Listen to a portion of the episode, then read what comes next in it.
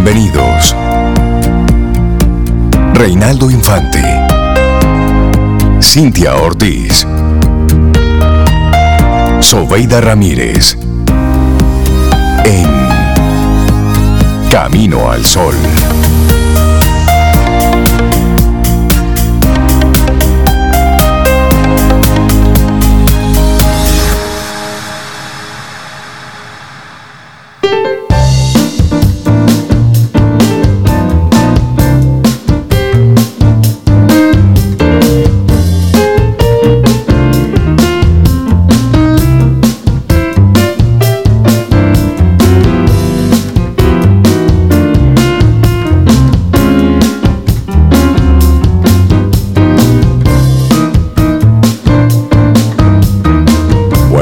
Muy buenos días, bienvenidos a Camino al Sol, es viernes, que te quiero viernes, 2 de julio, año 2021. Muy buenos días, Cintia Ortiz, Sobeida Ramírez y todos nuestros amigos Camino al Sol oyentes. Muy buenos días. Hola Rey, buenos días Cintia, Laurilla y todos nuestros amigos, ¿cómo están ustedes? Yo Muy estoy bien, bien. Zoe, ¿y tú cómo estás? Sí, yo estoy muy bien también, muy bien, gracias Rey. Pues yo ¿Y también? Sí. yo también. Ay, Pues- pero bien. eso no podemos empezarlo así como, pero esta ¿Cómo que yo estoy tranquilidad. No, no, no, no, Rey, nunca. nunca. Cintia Ortiz está de cumpleaños en el día de hoy y empezamos con esta tranquilidad. No, fiesta nacional, por eso. Yo tengo mi fiesta Es una- por dentro. No, nunca tranquilo, Buenos siempre días, activo. muchas bueno, gracias. pues que el Señor te, te bendiga, te llene de, de esa, te siga llenando de esa buena energía, te siga Amén. bendiciendo. Y va bien, va bien, va bien, Cintia Ortiz. Sí. De verdad que vas, vas bien. Feliz cumpleaños. Va bien. Sí, sí, sí, sí, va bien. Y Bueno, sigue si celebrando la vida. Reinaldo, ¿cómo le dice? Si lo dice Reinaldo, yo le Sí, creo. sigue celebrando la vida. Que Dios te siga Amén. dando así como esa, esa fuerza, esa buena vibra, esa alegría de vivir cada día. Ay, sí. Y a nosotros, Y- y, y a nosotros que lo sigamos viendo. Sí, por supuesto, por que sí. supuesto. Así que seguir compartiendo cumpleaños. contigo todo eso lindo que, que, que dice Rey. Y yo agrego así como ternura, solidaridad, como, no sé, siente como que, ay, hombre, tan linda ella, déjame abrazarla. Señores, son las 7 y 4, no se puede poner uno a llorar tan temprano. No, pero gracias, de verdad, gracias. Yo agradezco mi vida como es, tal y como es. Yo no le cambiaría nada, ni lo bueno, ni lo malo, ni las experiencias, ni el que vino, ni el que se fue. No, no, no, para nada. Y me encanta, además, que ahora me acabo de enterar, que el día de mi cumpleaños, pues, eh, coincide con el Día Mundial del OVNI. Ah, pero nada es casualidad en la vida. que, decirte, que todo el que me Cintia, conoce pues sabe que me, me gustan esas lecturas, me gusta investigar, preguntarle a la gente. Y, Todo va haciendo sentido, todo cae. Yo le voy a poner por debajo una musiquita de cumpleaños, Mm. hombre, para que. Sí, pon- pon- sabes, para, pónsela ahí. para así, como A ver, a ver, a bien, ver. salud y brindar con ella. y mira. brindamos, y brindamos. Salud, Gracias porque comienzo por mi la día vida con buena de. Cintia y la buena vida de Cintia. Y con los caminos al sol oyentes. cumpleaños. Gracias. Sí, sí. Entonces el día de los ovnis. Qué bueno. Hoy estoy leyendo, dice que hoy es el Día Mundial de los OVNI, World UFO Day, por el aniversario del incidente de Roswell en el 1947. El que me conoce sabe que esos temas me apasionan. Y yo no, no tenía el dato de esta coincidencia, digo yo no, pero me pusieron el día ahí. No, pero qué chévere. Pero Qué bueno, qué celebrar bueno. la vida. de eso se celebrar la trata. vida, de eso se trata. Cada día celebrar. Y los cumpleaños hay que celebrarlos. Sí. Con días de emergencia, en cuarentena, en aislamiento, en libertad, suelto, como sea. Sí, como Ah, Hay sea. que celebrar como la sea, vida. Como sea. Porque cada día cuente. Y hay que hacer lo que cuente. Y hay que hacer que Hay cuente. que hacer lo que Y cuente. te guste o no, ese día es el que tú tienes.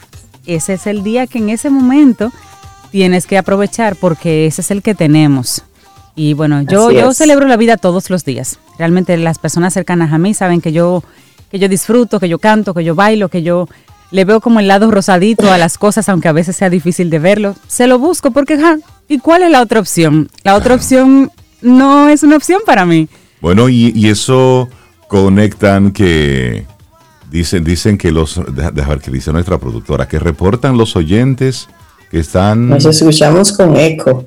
Con eco. Eco, Los- eco, eco, ¿Los tres eco, o- eco. o- o No. quién? ¿Alguien en particular? quién? Eco, esos son los Eso, ovnis que eso, están eso. Eco, eco, eco. Hay una Eso. canción que no. Bueno, ya. Eh, bueno, sí, bueno. Todos.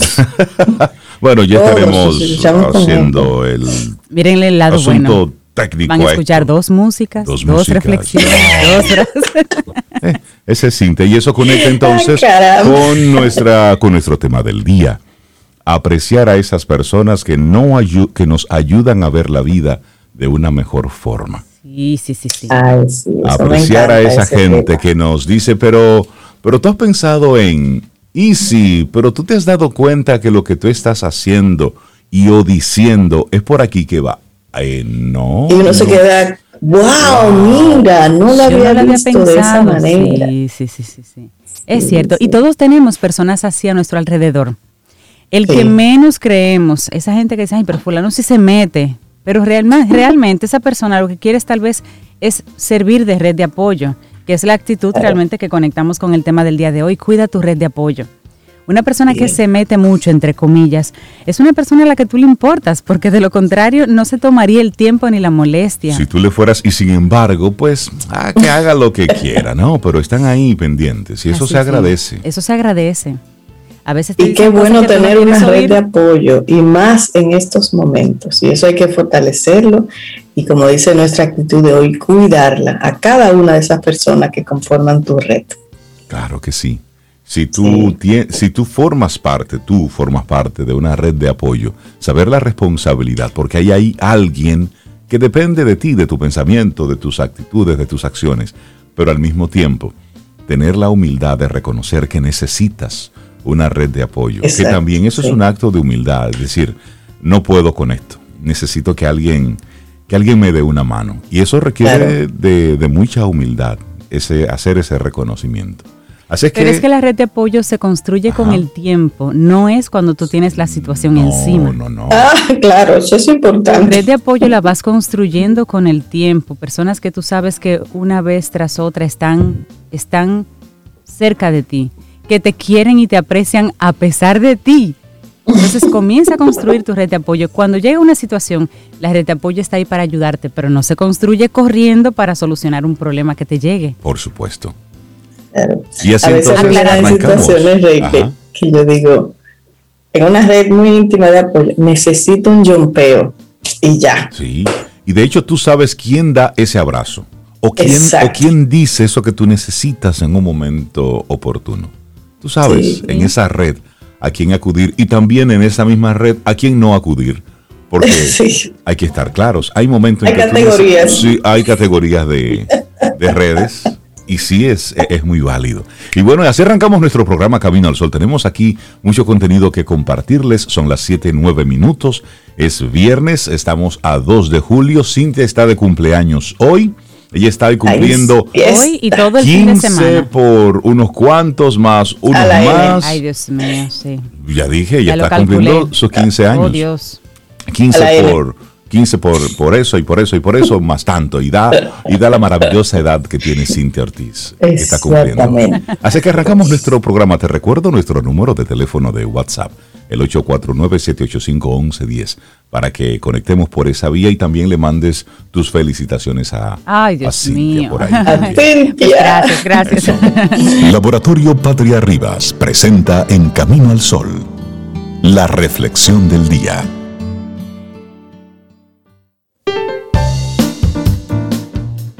Esto no lo dijo Bon Jovi, lo dijo Joseph Campbell, es al bajar al abismo recuperamos los tesoros de la vida. Donde tropiezas, ahí yace tu tesoro. Bueno, nuestra reflexión para esta mañana. Dar apoyo emocional. Cinco claves para que puedas hacer esto de una mejor manera. Porque es probable que más de una ocasión hayamos estado al lado de una persona cercana cuando ésta se encontraba sumida en un estado emocional poco agradable. Además, en esta situación hemos querido dar a lo mejor apoyo emocional y actuar como un soporte. Sin embargo, usted no sabe cómo entrarle, no sabe qué decir, Exacto. qué hacer, si le pongo la mano en el hombro, en la cara, Si la abrazo, si, la le digo abrazo, algo, si me si le quedo mirando, no sé. Entonces, en Sí. ese ánimo, te vamos a compartir nuestra reflexión sobre. Claro, Rey Cintia, desde la literatura, el apoyo emocional se puede entender como el establecimiento de una relación personal entre la persona afectada y la persona que pretende proporcionar ayuda con el fin de suministrar tranquilidad y apoyo, crear un clima de confianza, reducir sus miedos y ansiedades, fomentar su expresión emocional y ayudarles en su adaptación al problema. Al dar apoyo emocional de manera efectiva, lo que hacemos es generar y proteger un espacio de escucha, de seguridad y confort en el que el otro puede expresarse con libertad y sobre todo, oigan bien, sin sentirse juzgado. En consulta, lo que hacen los psicólogos después de una evaluación y valoración del caso es facilitar una serie de herramientas que las personas pueden utilizar para salir de esa situación. Sin embargo, si no somos profesionales, ¿Qué hacer, como decía Rey? Pues bien, vamos ahora a compartir una serie de estrategias, un kit de primeros auxilios que podamos aplicar en estas situaciones. Bueno, y la primera de esas claves cuando quieres dar ese apoyo real, valorado, así bien pensado, es buscar un lugar apropiado para ello. Se trata de buscar un lugar confortable, fuera de distracciones. A veces tú no lo puedes elegir, pero donde estás y donde esté la situación ahí, busca ese lugar sin televisión, sin radio, apagando los teléfonos móviles, otras personas que de repente puedan aparecer en ese momento. Y así en ese momento donde la persona se encuentre segura y el diálogo, una vez iniciado, no pueda ser interrumpido por los elementos externos que puedan aparecer de repente.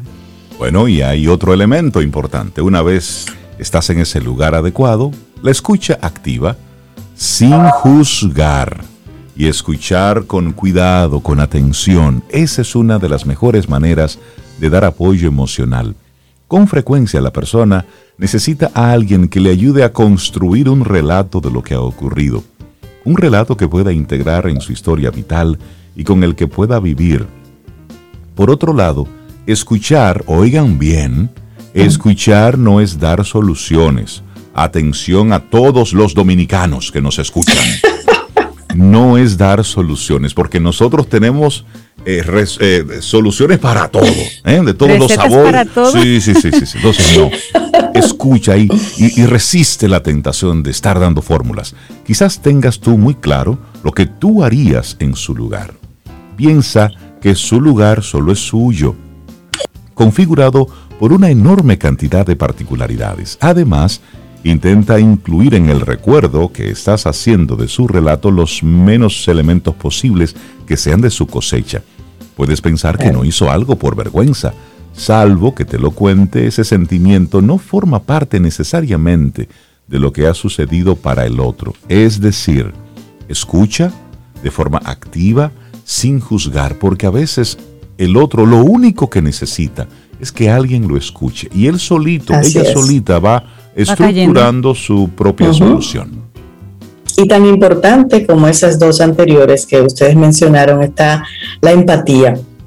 Hemos apuntado antes que la empatía no deja de ser una especie de utopía. No es posible ponernos en el lugar del otro. Con esto no queremos decir que descartemos la idea de intentar comprender lo que sucede desde su punto de vista. Siempre será mejor que hacerlo desde el nuestro, como decía Rey. En este sentido, cuando lo hagamos, no olvidemos poner un punto de prudencia porque este ejercicio, por definición, es imperfecto. En el caso de que la persona comience a llorar, oigan, deja que exprese esa emoción. Llorar es una de las mejores formas de mostrar las emociones y sanar el alma. En uno de los mejores caminos para decir, soy humano y necesito tu compañía. No intentes interrumpir su llanto, ya que eso podría hacerlos sentir no entendidos y hasta avergonzados. Así es que empatía y déjelo llorar, déjela llorar. Muy buen consejo. Bueno, otra clave, muestra afecto. El cariño pocas veces está de más. Puede ser un feedback para el otro, esa señal de que le hemos escuchado, el mensaje de que después de su viaje, de su relato, sigue acompañado, que tú sigues ahí. Este cariño puede materializarse a través de un abrazo, pero también a través de un gesto o simplemente con palabras. Depende de la relación que tengas con esa persona. Y una hermosísima frase de Bert Hellinger, que aprovecho para introducir aquí, dice, ¿qué significa ayudar? La ayuda es un arte. Como todo arte, requiere una destreza que se puede aprender y ejercitar. También requiere empatía con la persona que viene en busca de ayuda, es decir, requiere comprender aquello que le corresponde y al mismo tiempo la trasciende y la orienta hacia un contexto más global. Eso significa ayudar. Sí, sí. Bueno, y número 5, la búsqueda de información o de profesionales. La ayuda profesional, facilitada por profesionales cualificados, siempre ayudará. Habrá situaciones que la requieran y otras que no, pero en cualquier caso, siempre esto suma. Y es importante que cuando tú estás en ese momento de escucha, tú también reconoce y dice, mira, no puedo ayudarte con esto. O tú debes escalar esto a un nivel profesional y no temer sugerirle a esa persona que busque una, una ayuda profesional más, más calificada. A veces se necesita más que simplemente una escucha activa. Se necesitan algunas acciones, se necesita algún tipo de acompañamiento. Y también es una muy buena ayuda que tú le digas, mira, amigo, amiga, en este punto yo te puedo acompañar y escuchar, pero para tú pasar sobre esto, debes hacerte acompañar de, de, un profesional y no temer a decirlo. Al contrario, esa persona, eso era lo que necesitaba escuchar en ese momento. Mire, si bien es cierto que el tiempo ayuda en los procesos, ese, ese consejo de no te preocupes, que el tiempo todo lo cura. No. Y en 10 años, en 15 años, en 20 años, no, no, no, no. No. El tiempo ayuda, es cierto, pero la ayuda profesional acorta el tiempo. Así es. Y afortunadamente, como decía Rey, buena parte ya de la sociedad ha empezado a cuestionarse esa idea de que el psicólogo solo van las personas que tienen trastornos, las personas que están locas. Al contrario, ¿eh? ojo, al psicólogo van, a los profesionales de la conducta van las personas que se quieren y quieren cuidar su salud mental. Es así. Es así. Así es. Así que nos encantó esta reflexión del día de hoy, dar apoyo emocional, cinco claves, por Marian Carrero. Nuestra reflexión en Camino al Sol. Sí, el amor está muy bien a su modo, pero la amistad es una cosa mucho más alta. Realmente nada hay en el mundo más noble y raro que una amistad verdadera. Una frase de Oscar Wilde. Seguimos avanzando en este camino al sol. Es viernes, estamos a 2 de julio y estamos celebrando el cumpleaños de Cintia Ortiz. Está de cumpleaños hoy. Yo mismo me hago mi cheerleading. Hay que celebrarlo a sí mismo. Ah, sí, sí, sí, sí, estamos claros. Mi mismo estoy de cumpleaños y de fiesta, hay que decírselo. Mi mismo estoy de cumpleaños y de fiesta. Eso. Fiesta y, mañana celebro. Eso. bueno, y darle los buenos días, la bienvenida a nuestro querido Daniel Abreu, experto en desarrollo y todo lo que tiene que ver con, con la parte de sostenibilidad, de ecología, cuidar a la madre tierra, conectar con con todo eso que es tan básico, que es tan origen, que está en las raíces. Bueno, pues... Y un tema que conecta mucho conmigo, me encanta. ¿Qué tan inteligentes y sensibles son los animales? Hmm, vamos a entrevistar a Tony un día de estos también. hola Daniel, buenos días, bienvenido. Hola, hola, buenos días. Pues muy feliz, este es un tema que a mí me fascina. Y yo sé que a todas las personas que tienen mascotas, tienen especial conexión con este tema y por mi experiencia, todo el que tiene un perro, una perra o un gato puede dar testimonio de este tema. Y la respuesta, me voy a adelantar para que luego la vayamos debatiendo, la respuesta sobre qué tan inteligentes y sensibles son los animales es muy directa y sencilla. Son muchísimo más inteligentes y sensibles de lo que hasta hace muy poco tiempo la mayoría de humanos habíamos reconocido. Al punto, yo recuerdo cuando yo era niño, que en la escuela y, en programas de televisión, el, tema de la inteligencia animal se limitaba básicamente a los chimpancés o a los monos, como los únicos animales que se medio más o menos se podía pensar que tenían alguna inteligencia similar a la humana. Siempre eh, se ha tratado este tema comparando a, los animales con los humanos. Sin embargo, desde hace unos años y especialmente desde el 2012, cuando la Universidad de Cambridge, una de las universidades más importantes del mundo, hizo una declaración que se llamó la Declaración de la Conciencia de los Animales de Cambridge. Estamos hablando de un grupo de los neurocientíficos más importantes del mundo, afirmando como consenso científico que los humanos no somos los únicos seres vivos que tenemos la capacidad de tener conciencia. Ya había suficiente información científica para validar que muchos otros animales tienen un sistema nervioso suficientemente complejo como para experimentar conciencia. y, y eso despertó la oportunidad de hacer más investigaciones y ya está completamente comprobado. O sea, hay una cantidad de animales que comparten funciones que hasta hace poco se pensaban que era casi exclusividad de los humanos. Por ejemplo, el mismo tema de la conciencia. ¿Cómo podemos hablar de conciencia de un animal? Bueno, uno de los tests de conciencia es que un animal se pueda reconocer en un espejo. Y se ha demostrado que hay varios animales que se reconocen en el espejo, no solamente los monos, que son los clásicos, uno de los que a mí más me encantan son los delfines. Un delfín se le puede poner un espejo y el delfín sabe que lo que, lo que está mirando en ese espejo es a sí mismo y se ve cómo juega y se va moviendo y se acerca y se echa para atrás, se echa para adelante. Em, y los elefantes se pueden reconocer en un espejo. Y una de las cosas más fascinantes que se pensaba que era así, que esto sí que era algo completamente exclusivo de nosotros los humanos, que es el arte, la capacidad de crear arte. Y, por ejemplo, siguiendo con el caso de los delfines, eh, se ha observado delfines en acuarios y, esto fue un, un, hecho que ocurrió de manera, digamos, hasta, hasta muy espontánea. Había un cuidador de, de delfines que en su receso eh, estaba fumando. Estaba fumando al lado del tanque de agua que era de vidrio, por lo tanto los delfines podían mirar al, al, al cuidador que estaba fumando.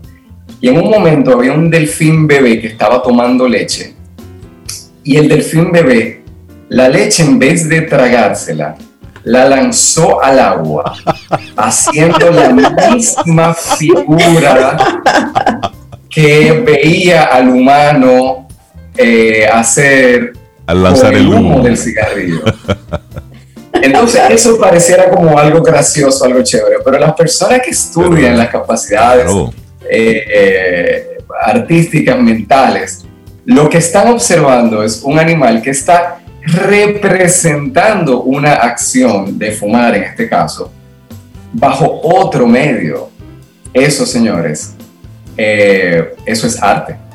Eso es arte. el, el, delfín estaba representando el acto de fumar con leche dentro del agua. A un artista que haga eso, tú, eso es un performance, ¿no? Sí. Eh, hay gente que paga para, para ir a ver artistas haciendo ese tipo de cosas. Entonces, lo que se ha despertado en años recientes, una avalancha hermosa, a mí me parece, de un reconocimiento de que los humanos no estamos tan solos. Es, es decir, durante cientos de años los humanos nos sentimos como que estamos en, el tope de la pirámide y los animales ahí abajo, lejos. Y nosotros éramos la única especie con la que podemos interactuar entre nosotros. Señores, miren, la otra dimensión que se suele investigar para hablar de inteligencia y sensibilidad es el lenguaje. Eh, todos nosotros, de niños, eh, sobre todo antes de que las cotorras estuvieran en peligro de extinción como están ahora, eh, yo recuerdo que de niño era muy común tener cotorras en las casas, ¿verdad?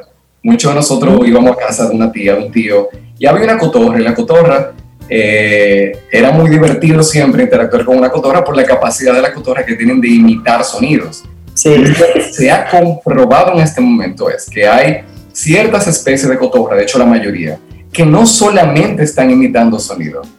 Las cotorras en muchas ocasiones saben lo que están diciendo, es decir, tienen comprensión conceptual de lo que están diciendo los dueños. Pero, eso es peligroso, Daniel, porque a veces ellas son traviesas, las cotorras, y si saben lo que están diciendo, se complica.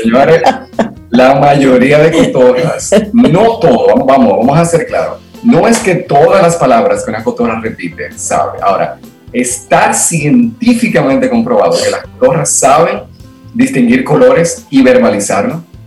O sea, que a una cotorra se le puede enseñar a distinguir colores, a una cotorra se le puede enseñar a distinguir formas. Las cotorras pueden aprender a sumar y restar.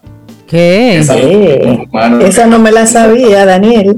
Sí, oh. sí, pueden aprender a sumar y restar em, y a decir frases de manera consciente, es decir, y a inventarse frases. Uno, una de las cosas fascinantes, uno de los animales más inteligentes que, eso sí que se conoce hace mucho tiempo, pero ahora se ha, eh, se ha comprobado, son los cuervos. Los cuervos son inteligentísimos y, y la inteligencia no se limita solamente a cosas del intelecto. Una de las cosas más hermosas también que ha pasado para nosotros los humanos es este concepto de inteligencias múltiples, de la inteligencia emocional, que no solamente es importante las habilidades mentales, sino las habilidades emocionales. Y aquí sí que nos centramos en un territorio donde todo el que tiene mascota lo sabe, sobre todo quienes tienen perros. Y es el tema de la empatía y de la compasión. Y en ese sentido, hay animales que podemos decir que muestran mayor inteligencia que los humanos. Cuando hablamos de inteligencia emocional, de la capacidad de sentir compasión, porque ¿qué es la compasión? La compasión es la capacidad de tú empatizar con otro ser y actuar en consecuencia. Si nos regimos por esa definición, la mayoría de los perros, señores, son más inteligentes emocionalmente que los humanos, que muchos de los humanos. Bueno, yo no sé los demás, pero la mía, Lía, es muy, muy, muy inteligente emocionalmente, muy empática y compasiva. Me consta, doy fe. Sí. Y digo, lo mismo, digo lo mismo de todo. Lo que, tiene, lo que tienen perros lo saben, lo que tienen perros lo saben. Cuando un humano está enfermo o enferma, el perro cambia su comportamiento y se vuelve más apegado, más cercano, le da más cariño. El, perro sabe que incluso a veces lo hacen hasta con humanos que no conocen, porque tú dirías, bueno, así es fácil hacerlo con el comida. Pero las historias que hay de perros que han rescatado niños en incendios, niños que se están ahogando, niños que ni siquiera el perro conocía, o que van a donde los humanos y empiezan a ladrar y empiezan a hacer todo un burullo, porque algo está sucediendo, incluso con animales que ese perro no conoce. Es decir, eh, hay una sensibilidad de rescatar una nobleza y los perros no son únicos en tener esas habilidades. Lo que pasa es que los perros son la especie que está más cercana a nosotros los humanos y con quienes interactuamos más. Pero esa habilidad la tienen otros animales. Y hay unos que a mí me encantan, que no he tenido el chance, o sea, nosotros normalmente no tenemos el chance de interactuar de manera cotidiana con este animal, pero a los niños le fascina, nosotros los humanos tenemos una fascinación por los elefantes. Los elefantes que son los animales más grandes del reino terrestre. Señores, las habilidades que tienen los elefantes son extraordinarias, sobre todo la memoria. Un elefante puede tener una memoria más exacta y más precisa que un humano.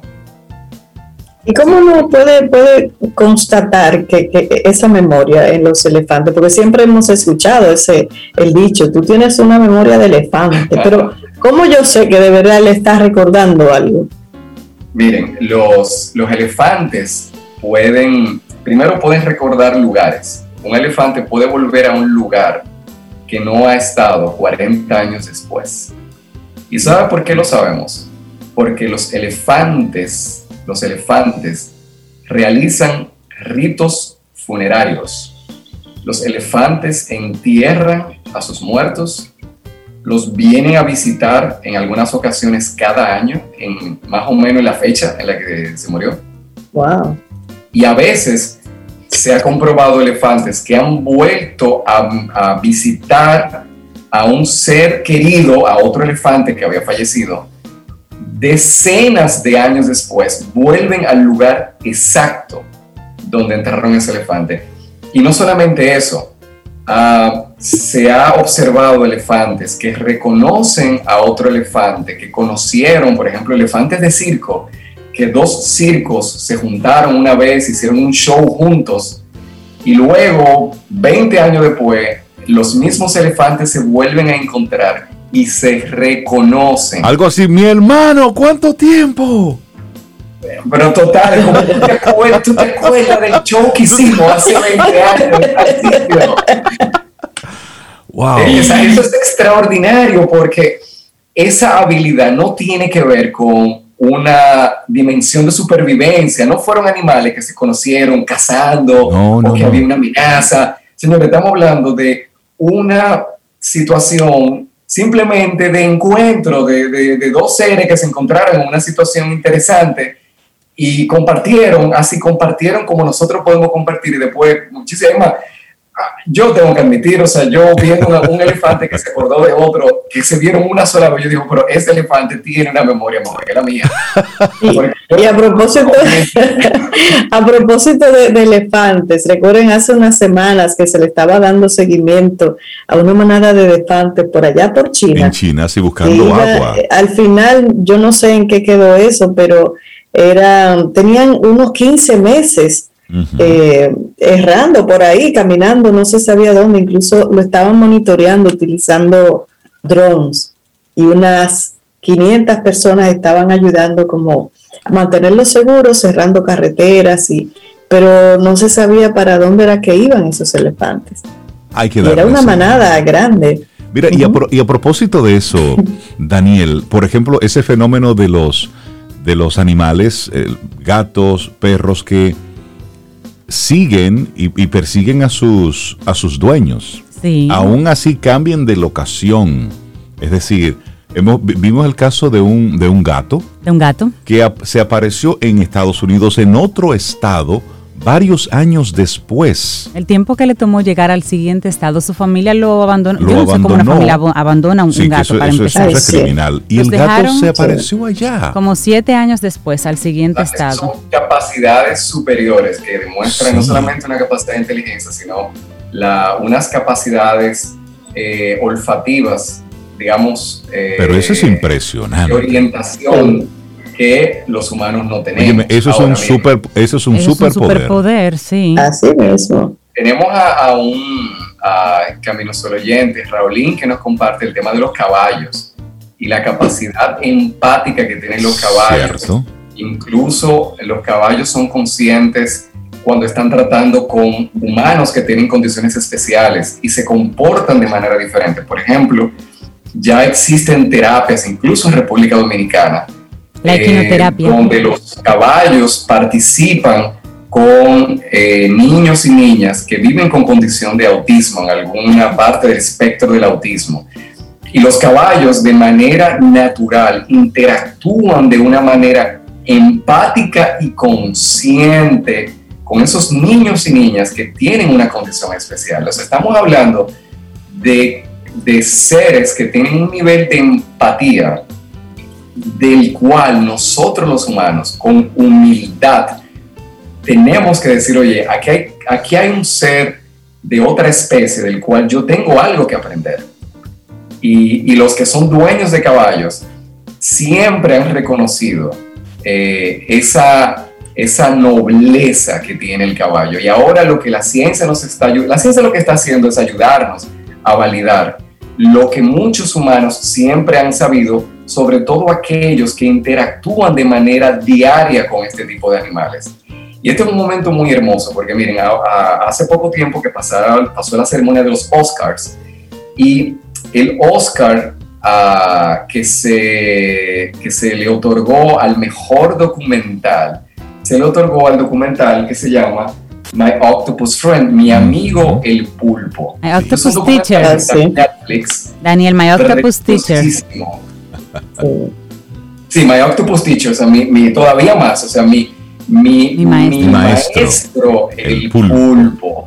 Y quienes no han visto ese documental, por favor, háganse el favor a sí mismos, a sí mismas, de mirar ese documental. Está en Netflix eh, y es, ya ha sido galardonado porque se lo merece completamente. Aparte de que es una obra cinematográfica de muchísimo valor, lo que está documentando es la capacidad que tiene un pulpo de tener una relación emocional con un humano, como, como amigos, como una relación tan cercana, tan familiar, que uno pensaría que no es posible que un animal, y además un pulpo, señores, que los científicos que estudian los cerebros, el pulpo, el cerebro del pulpo es pequeñito.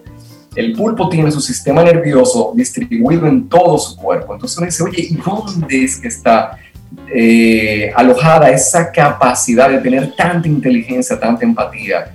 Y, y miren, hay países que esto ha llegado a nivel legal, el hecho de reconocer la inteligencia de los animales. En la India, a los delfines legalmente, señores, escuchen esto, legalmente en la India un delfín es una persona no humana.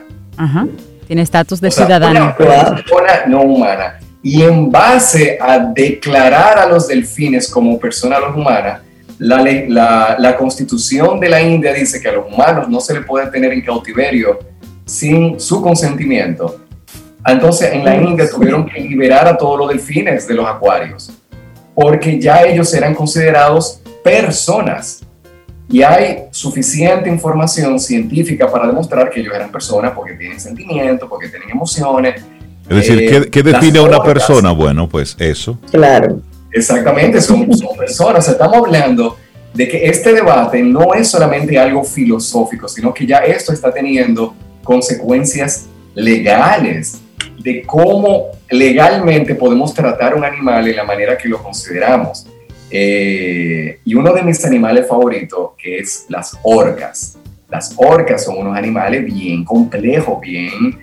Em, quienes investigan, eh, y ojo, los, las orcas que muchas personas creen que son eh, ballenas, que tienen a mí un nombre que me parece injusto, que son la ballena asesina. Señores, las orcas, las orcas nunca, nunca han atacado a un humano eh, em, en, en, mar abierto. Nunca, o sea, nunca. una orca puede estar cazando una foca eh, Confundir. y, y, va y le pasa al humano y lo que hace es que lo saluda.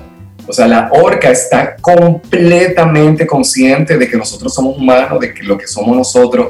Las orcas son tan inteligentes, y este es el, tema del lenguaje, que está demostrado que las orcas tienen lenguaje propio al punto de que las orcas se ponen nombres. O sea, las orcas, cada orca, se le, ella misma se ponen nombres entre ellas y se llaman fulanita. ¿Cómo va a ser? Chichi. Juana. Apolo. las orcas, el lenguaje de las orcas es tan sofisticado. No solamente eso, las orcas tienen dialectos, señores. Las orcas, o sea, un grupo de orcas, como le llamamos, un, un un, un, un, grupito de orcas que suelen ser como de 30, 20, entre 20 y 30 orcas. Las muchachas. Tienen dialectos, o sea, hay como que hay un, hay un orca que habla en cibaeño y hay otro grupito de orcas ah, que tú eres, tú, eres, tú eres de Suecia, tú eres de por allá. Tú sabes que yo leí el otro día, Daniel, el caso de una ballena que le dicen la ballena solitaria, porque ella emite sus sonidos para comunicarse con otras en una frecuencia tan única que las otras ballenas no le escuchan y no le responden y ella no encuentra eh, ballenas en su entorno, está siempre sola. Y una persona, un científico, tomó como esas, como que midió un poquito y dice, lo que pasa es que ella está en un tono, en una frecuencia que ni siquiera las ballenas la pueden escuchar y se la pasa emitiendo ese sonido. Qué triste. Su propio, su propio idioma. Miren, yo, yo no me he metido, ustedes saben lo, que a mí me encanta la ballena. Yo no me he metido en ballenas porque eso es todo un tema. el tema de la inteligencia de la ballena. Mira, mira, Daniel, mira. Mira para acá, mira. Mira la, pantalla. A ver qué te acuerdas de eso. esa ballena, esa me la regalaste tú. Siempre que nos estaba mostrando, ese es un collar hermoso de, ballenas que, que, nosotros hemos compartido porque, y eso es un tema que sabemos que cada año, con todo el amor del mundo, compartimos la ballena porque las ballenas son unos seres que son los que más nos han enseñado a reconocer la grandeza de la creación. Con, con lo que me quiero despedir es con la conciencia de que nos demos cuenta que nosotros los humanos no estamos solos. Nosotros somos el consenso científico en este momento, que nosotros somos los seres más extremos en los dos sentidos. Somos los que más podemos demostrar habilidades de inteligencia en extremo, tanto en brutalidad como en gran sensibilidad, pero no somos los únicos. Ya ese mito con el que la mayoría de nosotros crecimos, de que los humanos somos tan especiales, somos los únicos, que no miren los... El, el, arte, la conciencia, la empatía, está en todo el reino animal. Estamos rodeados de otros seres, de otras especies que tienen sentimientos, que tienen emociones, que tienen pensamientos, que tienen memoria, y eso nos abre un gran campo de posibilidades de interactuar más. O sea, lo que, lo que con esto queremos decir es que podemos interactuar mucho más con otras especies de manera consciente, sabiendo que hay aves, que hay eh, peces, que hay otros mamíferos que entienden lo que estamos haciendo, que pueden sentir lo que nosotros estamos sintiendo. Señor, eso es fascinante. Quiere decir la naturaleza no solamente está viva, la naturaleza es inteligente. Así y nosotros como humanos tenemos que tener la humildad de aprender de otras especies que tienen cositas que enseñarnos también.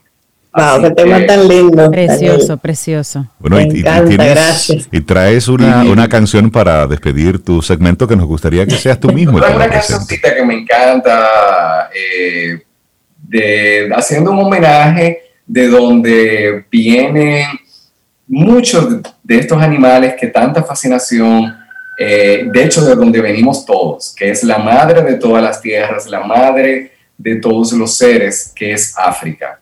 Y esta canción que se llama Mama África del gran artista jamaiquino Peter Tosh, uno de los pioneros del reggae, con esta pieza maravillosísima, honrando a a esa madre de donde vienen tantos animales, de los cuales nosotros eh, no los podemos ver sino en un zoológico, pero hay tanto que aprender de esos animales salvajes de África. Mama África. ¿Qué nos tienes para hoy? Camino al sol. El conocimiento es como una escalera y mientras más aprendes, más pisos vas subiendo. Y queremos ayudarte para que estés bien, bien, bien arriba por eso tenemos este segmento Quien Pregunta Aprende con Escuela Sura cada miércoles, cada 15 días. Y ellos nos traen temas de tendencias, riesgos, seguros, de la mano de sus expertos locales en Seguro Sura República Dominicana. Así que ya está el próximo, digamos, el próximo tema en el horno. No te lo puedes perder. Y nosotros nos vamos de aventura. ¿Les parece, Cintia me, encanta, esa idea. Gracias. ¿Y con quién, con quién nos vamos? Con Alejandro. Oh, bueno. Con Alejandro, sí, sí, sí. Les vamos a presentar. Alejandro. Yo no sé tú, pero siempre yo nos vamos con Alejandro para Campo Aventura. Alejandro Báez. ay, vamos a hablar de eso. Alejandro Báez es el gerente de Campo Aventura, es cierto, y vamos a conversar con él sobre los campamentos, beneficios de los campamentos para los niños. Y si tienen para adultos, Alejandro, pues aquí tenemos a toda una población. habrá que hacerlo, ya lo improvisaremos. Buen día bienvenido. y bienvenido. Muchísimas gracias Reinaldo, Sobe y Cintia, gracias por recibirnos aquí. Y hoy venimos a hablar de lo que es Campo Ventura, que es el, bueno, Campo Ventura Camp, que es el campamento que tiene ya 17 años realizándose de la mano del mismo equipo y del equipo de Campo Ventura. Nosotros estamos ubicados en Comatillo, Vallaguana, una provincia de abundantes ríos, mucha agua, una naturaleza increíble y es un campamento con dormidas para niños, todo incluido, donde los niños, el enfoque principal es que reconecten con la naturaleza todas las actividades que hagan, todos los juegos que hagan, todo va en base al, o sea, se enfoca en reconectar con la naturaleza y que los niños pues salgan de lo que es la covidianidad, como, como se le puede decir, y el confinamiento, y salgan de lo que es la pantalla y conecten con el, pues, con el mundo exterior y, la madre tierra. que, se, que, que aprendan a marotear, a subirse en las matas, a todo eso. A subirse en una yagua y bajar por una cuestecita. Totalmente. Mira, y, y, yo, mira, es, es verdad que es así, porque yo le comentaba a Alejandro que me asusté cuando él me dijo, yo soy su hijo, y yo, ay Dios mío, tú tan grande ya. Pero bueno, mis sobrinos cuando estaban pequeños los llevaban a ese, a ese campamento y a mí me tocó como en par de ocasiones ir o a buscarlo, a visitarlo, algo así. Y el entorno, Rey, es precioso, pero precioso. Cerquitita hay un río, ¿verdad, Alejandro? Sí, tenemos un río a instalaciones a tres minutos, básicamente. Uno llega al lugar, camina tres minutos y ya tiene nuestro río que pasa por la misma. Y una casa muy, muy hermosa que había. Sí, Vamos. Súper, súper. Sí, usted, usted, fue con el pretexto de quedarse. No, pero claro. Alejandro, ¿y qué, tiempo, qué tiempo duran estos, estos campamentos? ¿Es uno solo? ¿Son varios momentos? ¿Cómo ustedes lo tienen tenemos, Es un campamento continuo de tres semanas. Hacemos un campamento continuo para hacer una especie de burbuja dentro de lo que son los protocolos COVID. Eh, tienen, da inicio este próximo lunes, del 5 de julio al 23 de julio, y es un campamento con dormida. Los niños están ahí, tienen staff 24/7, es decir, sus monitores, que velan por cada uno de las diferentes edades, seguridad 24/7, doctora 24/7 y diversión 24/7. Mira, y entonces niños a partir de qué edad y hasta qué edad? De, de 6 a 16 años. De 6 a 16. Y entonces las actividades, ustedes la van combinando por, por edades. De allá para acá, ¿cómo yo voy a recibir a mi chiquito? O a mi chiquita? Bueno, bueno, su chiquito va a llegar no, siendo tan chiquito, es lo primero. Explotado. Sí, porque es que en el campamento hacen tantas actividades, por ejemplo, que aprenden a salir de su zona de confort. Entonces, eso los hace conocer sus capacidades, sus limitaciones, lo que pueden lograr, qué pueden aprender. También vuelven siendo unos jóvenes más resilientes y confiados, porque ya han hecho muchas cosas por sí solos que en casa pues los padres no por malos, sino que los padres siempre quieren añoñar a su pequeño. Y su pequeño, evidentemente, todos los niños son la luz de los ojos de los padres, entonces ya ellos vienen de allá más grandes, más responsables, aprenden a ser íntegros, aprenden a empatizar y a reconectar con los demás, que es algo que se ha perdido mucho dentro de lo que es esta pandemia, porque no es lo mismo conectar por una pantalla que ver un amiguito y jugar ahí el tacto diario de todos los días. Entonces, vienen más grandes, vienen más conscientes, vienen más responsables, vienen o sea, es 99.9, porque puede quizá un 1% que no ven igual, pero sí, realmente todos los niños crecen mucho y aprenden muchísimo y se divierten y la pasan divino, que es lo más importante para nosotros, que la pasen bien y que se sientan como en casa. Entonces, al padre, a la madre que está pensando en enviar a sus niños a este campamento y que tienen a veces la tentación de ir a dar la vuelta, a ver cómo está. Porque no, tienen, no quieren. Tenemos padres que, nos dijeron, una pregunta, ¿podemos alquilar una habitación para ir los fines de semana? No. Le dijimos, bueno. Díganle que no, eso es añoñar a los hijos que van. Sí, no,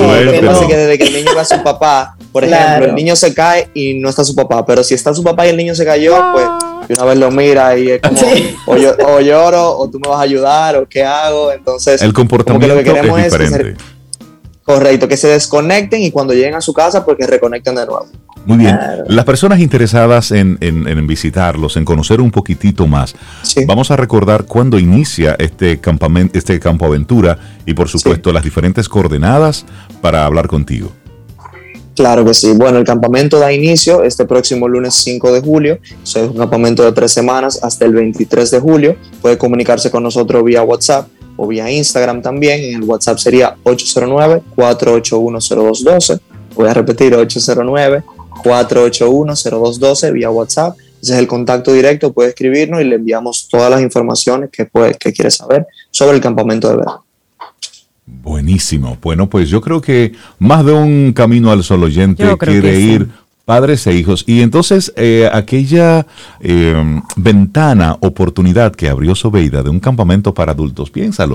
Porque después de esto del COVID y demás, y entre tantas operaciones y tantos casos, nosotros los adultos necesitamos un campamento. Nosotros Yo creo que sí, pero es que las, actividades serían un poco más intensas. Las actividades llevarían quizás eh, un, carro para destruir a batazos, cosas un carritos, sí, carritos. me gusta, me gusta. Claro. Vamos a armar eso, Alejandro. Sí, claro Bueno, pues Alejandro Baez, para gerente de Campo Aventura. Muchísimas muchísimas gracias y esperamos que esta actividad siga siendo exitosa y que muchos padres, madres se, se, motiven porque es importante que los niños tengan contacto con la naturaleza. Claro que sí, claro que sí, más en esos tiempos. claro que sí. Un abrazo, Alejandro, gracias. Igual, muchísimas gracias por Muchas gracias, Alejandro. Gracias, tú también.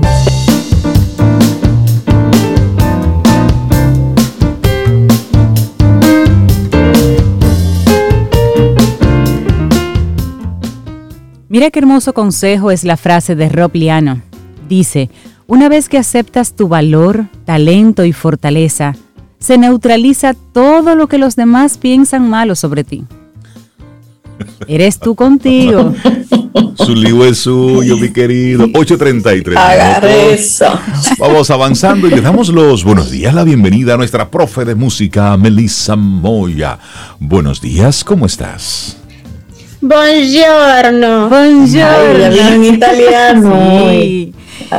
Melissa, buenos días. ¿Cómo estás? Buenos días. Bien, gracias a Dios.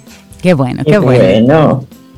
Sí, porque nosotros hemos estado hablando de la música barroca y hablamos de que el barroco eh, pues eh, uno de los géneros que, ahorra, que arroja es precisamente la ópera y la ópera surge en Italia. Entonces, eh, pues estamos hoy todavía en, Italia, ¿no? Y vamos a hablar un poquito del desarrollo que tuvo la ópera. Nosotros habíamos mencionado que la primera ópera fue Dafne de de, de, Pieri, de Jacopo Pieri, que fue musicalizado de un poema de Ruccini, pero eh, de Daphne solo se conservan unos fragmentos y todavía no estaba tan desarrollada como otras que surgieron posteriormente y que, que se toman más eh, como base, ¿no? Entonces nosotros nos habíamos quedado en, la parte, en las partes de la ópera y eh, habíamos mencionado que la ópera se divide en actos. en actos y cada, en cada acto se va desarrollando la situación. En principio eran, solían ser cinco actos y hay una parte inicial que es la obertura, que es la parte instrumental con la que se abre el telón, empieza la, eh, a, convocar pues a la audiencia lo que va a pasar, pero es una parte instrumental, como introductoria a esto que se va a dar. Y luego nosotros tenemos las áreas, que son las partes eh, más vistosas de la ópera. Pues eh, para, la, para, para escribir las siguientes partes, eh, voy a tomar eh, fragmentos de la ópera del Orfeo, que es eh, una de las óperas de Claudio Monteverdi. Y en el siguiente ejemplo, nosotros vamos a ver cómo el compositor escribe enteramente esa estrofa y va cambiando la melodía y tiempo que dura la armonía para resaltar el significado. Antes de ponerla, pongo un poco la, la traducción. Eh, poderoso espíritu y gran divinidad, sin que el alma despejada de su cuerpo espere en vano pasar a la otra orilla. Oh, Esto es lo que dice este, este fragmento de Posente Espíritu. Podemos sentir esa profundidad de la letra a medida que, Claudio añade esto, también estos adornos a la misma eh, melodía. Y, es que recordemos que el barroco era un periodo donde los sentimientos importaban mucho. Y habían autores, Claudio Monteverdi era, acuérdese, el del bochinche barroco, el que le respondió a, uno de los, a, Giovanni María de Artusi, que le criticaba sobre, sobre sus composiciones y él decía que él quería que las palabras fueran la señora de la armonía y no de las siervas. Entonces él hace una música muy enfocada en la letra, por eso es que es uno de los compositores de ópera eh, más destacado porque lleva mucho la emoción a, las personas y, a, sentir lo que está eh, el texto queriendo transmitir. Y yo lo sentí con ese que tú acabas de, colocar. Me encantó como, sí, es un feeling indescriptible, como fuerte, intenso. Sí, me gusta.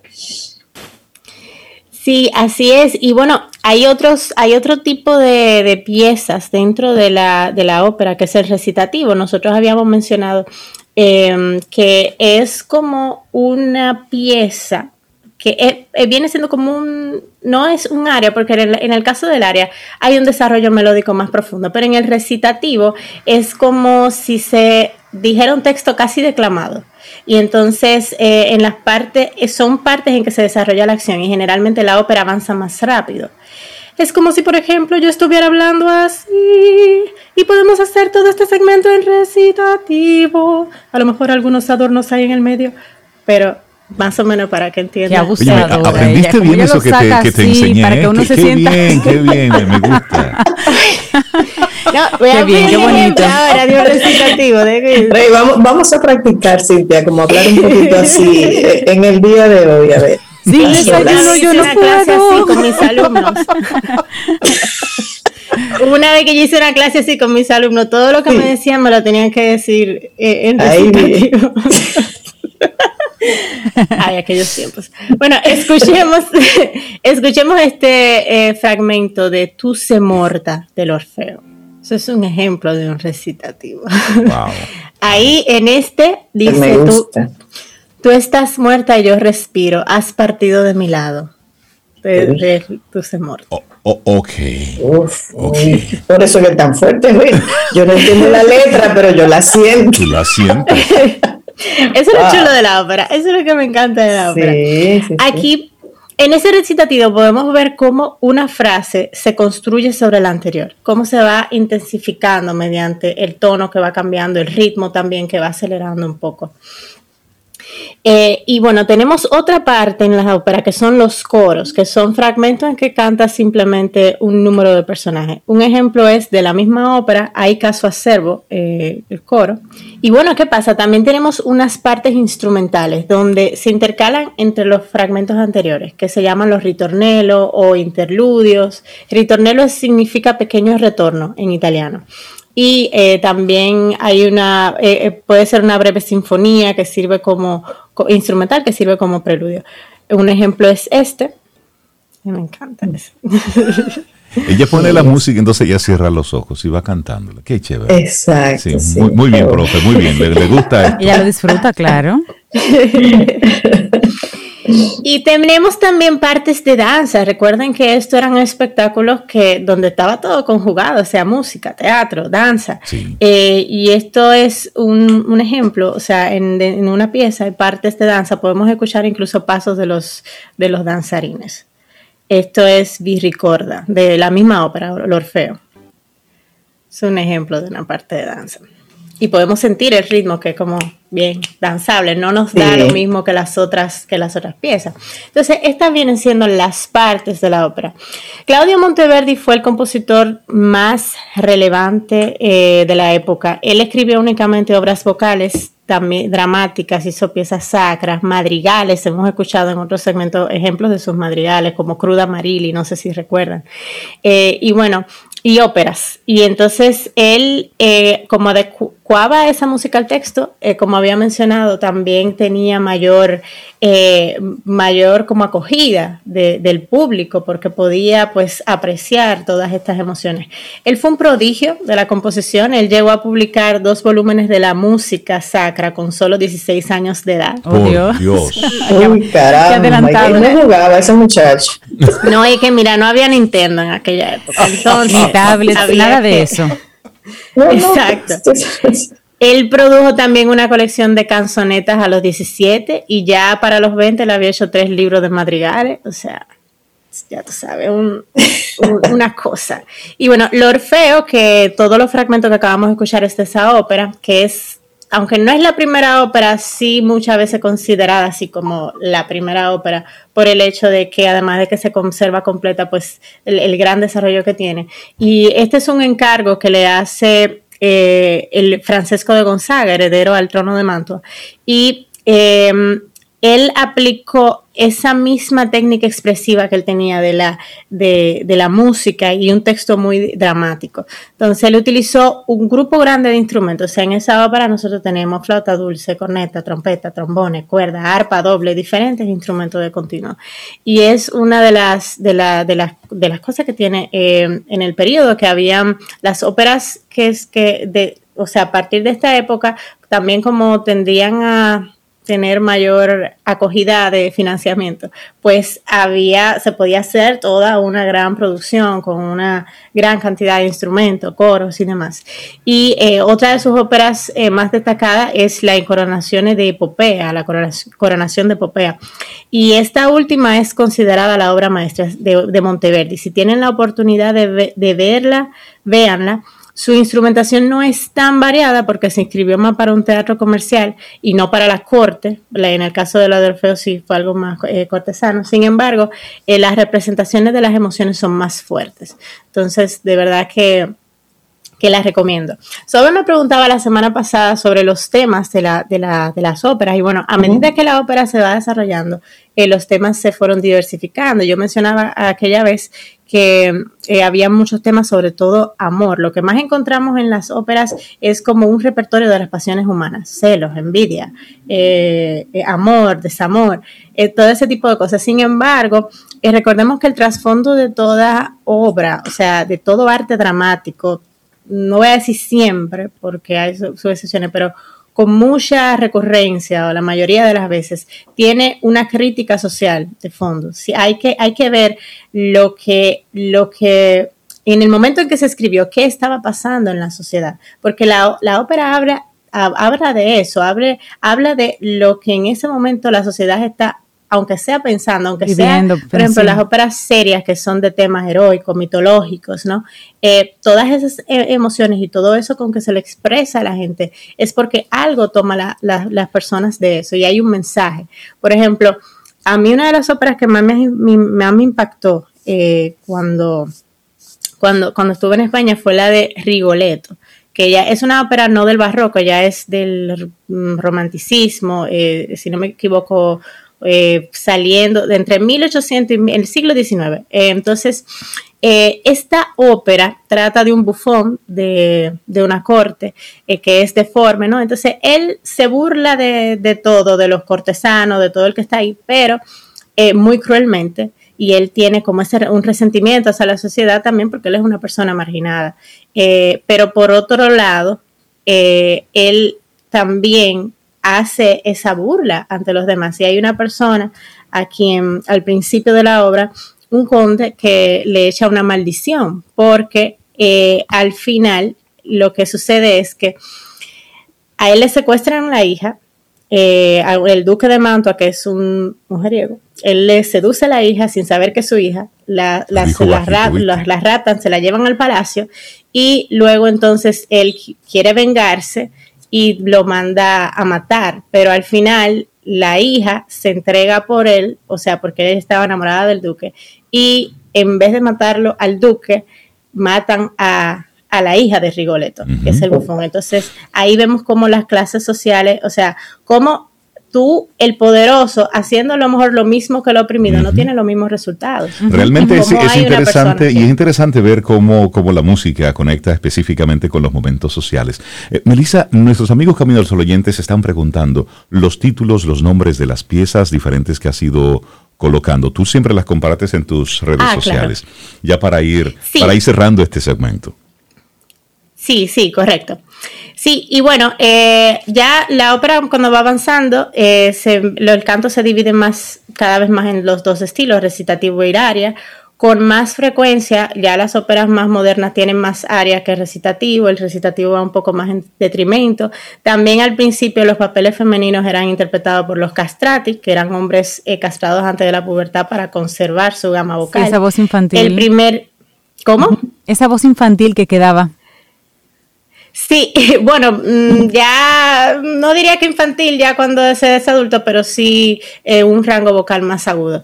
Y bueno, ya cuando se inaugura el Teatro San Casiano, que es a mediados del siglo XVII, es el primer teatro de, ópera de la historia y en ese momento las familias ricas podían reservar palcos, cualquiera podía reservar un sitio abajo. la gente, claro, para disfrutar, para disfrutar de esa buena música, Melissa Moya siempre es una, es una riqueza escucharte. Muchísimas gracias por llevarnos de nuevo a ese mundo de, la, de la ópera que es muy amplio. Y a la gente, tú le recomiendas que en este fin de semana entonces eh, escuche o vea, encuéntralo en YouTube a Rigoletto, por ejemplo, para que vaya conectando sí, con eso. Sí. Melissa, la gente que, quiera ponerse en contacto contigo, ¿cuáles son tus coordenadas? arroba Melissa Moya A en Instagram, también Melissa Moya A arroba gmail.com, me pueden contactar por ahí. Buenísimo, Melissa Moya, nuestra profe de música. Muchísimas gracias. Nosotros hacemos una pausa y retornamos en breve. Esto es Camino al Sol. Estás escuchando Camino al Sol.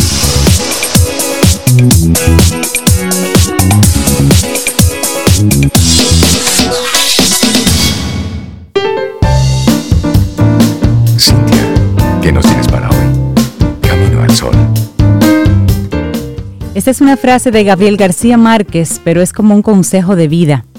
No pases el tiempo con alguien que no esté dispuesto a pasarlo contigo. Obvio. Totalmente, obvio, ¿no? Y recibiendo gente chévere aquí en nuestro programa Camino al Sol, darle los buenos días, la bienvenida al doctor Juan Francisco Valle Pichardo, presidente del Láser Center y Centro Láser. Buenos días, doctor. Bienvenido a Camino al Sol. Un placer tenerle. Buenos días, buenos días. Qué gusto me da verla en persona y compartir esta mañana con ustedes. El gusto es nuestro. Bienvenido, doctor. Igual para nosotros, de verdad. El placer, el placer es nuestro, de verdad que sí. Y hoy vamos a estar hablando sobre el desarrollo, los aportes de los estudios de investigación clínica en oftalmología para República Dominicana y el mundo. ¿Qué tanto, qué tanto ha avanzado todo esto, doctor? Sabes que durante los últimos 35 años, el Centro Láser y también el Hospital Dr. Elías Santana, que yo dirijo, que es el hospital mejor conocido como los americanos, se ha dedicado a la salud visual de todos los dominicanos, no importando su nivel económico, si es rico, si es pobre, si es clase media, si tiene o no tiene. atendemos a todo el mundo, a todo el mundo. Y esto mucho antes de que apareciera el tema de las ARS y los seguros y qué más. Entonces, la investigación es uno de los tres pilares sobre los cuales descansan estas instituciones. ¿Por qué? Porque en la investigación logramos descubrir cosas que favorecen, y en este caso del glaucoma, nueve válvulas distintas se han desarrollado en República Dominicana, en nuestros centros. Hemos tenido 14 plataformas de lentes intraoculares, el primer láser de segundo en la historia de la oftalmología para hacer cirugía de catarata. En fin, una serie de innovaciones que uno dice aquí en República Dominicana, sí, aquí en Quiqueya, aquí donde los indios usaban taparrabos. Hacemos investigaciones y hemos cambiado el norte de la oftalmología. Y, y es bueno que usted lo mencione, que aquí se está haciendo investigación, porque si hay un elemento que permite el desarrollo de la ciencia, es la investigación. Desde, desde el centro eh, ¿Qué equipo ha estado trabajando, por ejemplo, en esas investigaciones y cuáles han sido para usted, eh, encabezando esos grupos, su mayor sorpresa con los resultados de, las diferentes investigaciones? Bueno, el primero debutamos y vivía entonces mi suegro, el doctor Miguel Ángel Logroño, fue que descubrimos el uso de la membrana amniótica, aquello que envuelve el bebé eh, dentro de la placenta, nosotros descubrimos que se podía utilizar como un sustituto del tejido ocular de la conjuntiva. Mm, Ese fue año 1987, así empezó nuestro interés. Claro, yo venía de escuelas de investigación, pero por lo menos aquí en República Dominicana eh, así debutamos. Probablemente el segundo fue el lente de contacto implantable o ICL, que es para aquellas personas que tienen miopías muy altas, le llaman altas ametropías, más de seis dioptrías de miopía que no se pueden operar con el láser. El ICL se desarrolló todo lo que llaman el RD, el, Research and Development del ICL, se realizó en República Dominicana. Hoy día hay más de dos millones de implantes colocados en el mundo entero, mayormente en Asia, porque el, chino, el japonés, el coreano, en Taiwán tienen una alta eh, incidencia de miopía, mucho más alta que los occidentales. Entonces el ICL ha revolucionado la cura para estas personas. Y eso, y eso surgió desde aquí, desde República Dominicana. Desde República Dominicana. Wow. Eso fue entonces el tercero más grande fue también el origen de la empresa, porque fíjate, estos estudios, eh, hay ideas que surgen de empresas, el caso de la membrana amniótica, la idea fue nuestra, pero hay empresas que dicen, mira, yo tengo este láser, pero nunca se ha probado en un ser humano y queremos eh, hacer uso de esta tecnología que sabemos por los estudios que ya hemos realizado que va a tener una alta efectividad. Es importante que aclaremos, Rey, que para estas investigaciones tenemos que tener aprobación de Conavios, es el Consejo Nacional de Bioética. Ninguna investigación que hacemos se realiza sin una previa autorización y con ellos lo que nos exige es que presentemos los datos ya existentes sobre este estudio, sobre esta tecnología y garantizar que al paciente no le puede pasar nada. Es decir, que simplemente lo va a favorecer y que nosotros tenemos la obligación de cuidar a estos pacientes, no solamente durante el estudio, sino en los años eh, venideros. Pero es interesante ver cómo, cómo vamos destacando y se va evidenciando más la importancia de la, de la investigación. Y en esa misma línea, doctor, preguntarle, ¿qué tanto se está investigando en este momento en nuestro país? Aquí se está investigando mucho. Eh, en el sentido de, y yo, claro, la especialidad mía es la oftalmología, pero hay investigaciones en la cardiología, en cosas invasivas. Fíjate que antes el stent era algo desconocido, pero más allá del stent ya hay intervenciones, reemplazos de válvulas cardíacas realizadas ab interno, sin ni siquiera abrirle el pecho a la persona es una gran revolución, igual que hay aneurismas que hoy día eh, podemos sellar en el cerebro eh, con eh, efectos no invasivos que nos permiten curar al paciente sin la cirugía invasiva que hacíamos antes. En la oftalmología, no menos, yo no nunca tengo menos de 12 o 13 estudios caminando simultáneamente. Y en esos, y en esos estudios, doctor, ¿Qué tal es la, interacción de conocimiento con otros países, con otras experiencias?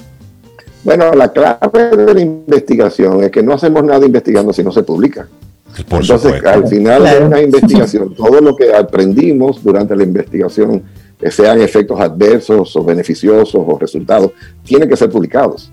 Entonces, todos estos estudios que yo te he mencionado están en la literatura internacional, de manera que sirven. Entonces, fíjate que en, materia de investigación en medicina, luego de que se hace el estudio piloto, que es lo que nos corresponde en República Dominicana, viene lo que llaman el estudio de la FDA. Eh, nosotros podemos hacer un estudio piloto de 70 pacientes, pero la FDA te hace un estudio de 500 pacientes a ver si es verdad que eso que dijiste con los 50. Y luego viene otro agrandado, que es el que ustedes lo vieron con las vacunas, ¿no? primero hicieron 500 y después hicieron eh, 100 mil y después dijeron, bueno, tirémoslo a la calle y todavía estamos bajo investigación, aunque van millones de vacunas. Exactamente.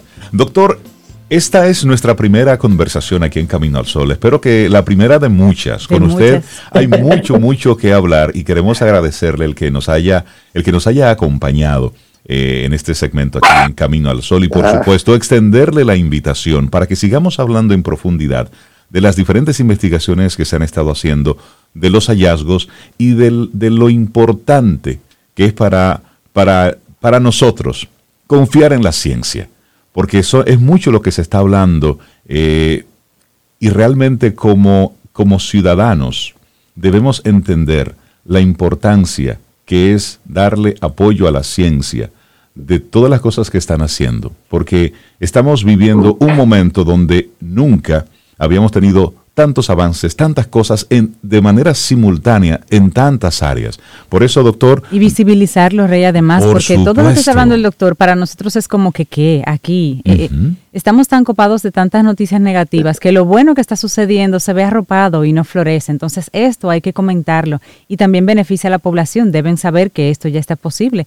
Tantas investigaciones y tantos productos finalmente. Así que, doctor, de verdad, un honor. Tú sabes, Rey, sabes, Rey, que hay algo que quería comentarle a ti, Cinti Sobeidor.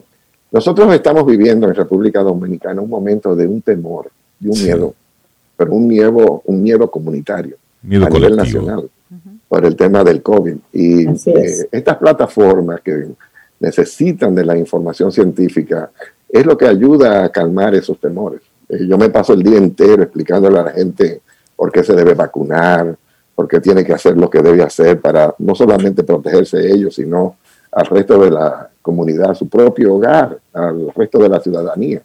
Y estos temores, nada más comunicadores como ustedes pueden cambiar la forma en que nosotros pensamos. Hay que perderle el miedo a lo que nos estamos enfrentando. Y contando con, con información validada y por supuesto como la que usted nos puede aportar. Doctor Juan Francisco Valle Pichardo, presidente de Láser Center y de Centro Láser, muchísimas gracias. Siempre bienvenido aquí a Camino al Sol. Y le reitero nuestra invitación a otro próximo encuentro. Gracias. Gracias, doctor Valle.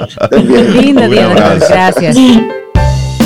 Y esperamos que hayas disfrutado del contenido del día de hoy. Recuerda nuestras vías para mantenernos en contacto. Hola arroba caminoalsol.do. Visita nuestra web y amplía más de nuestro contenido. Caminoalsol.do. Hasta, una, próxima, edición. Y pásala bien.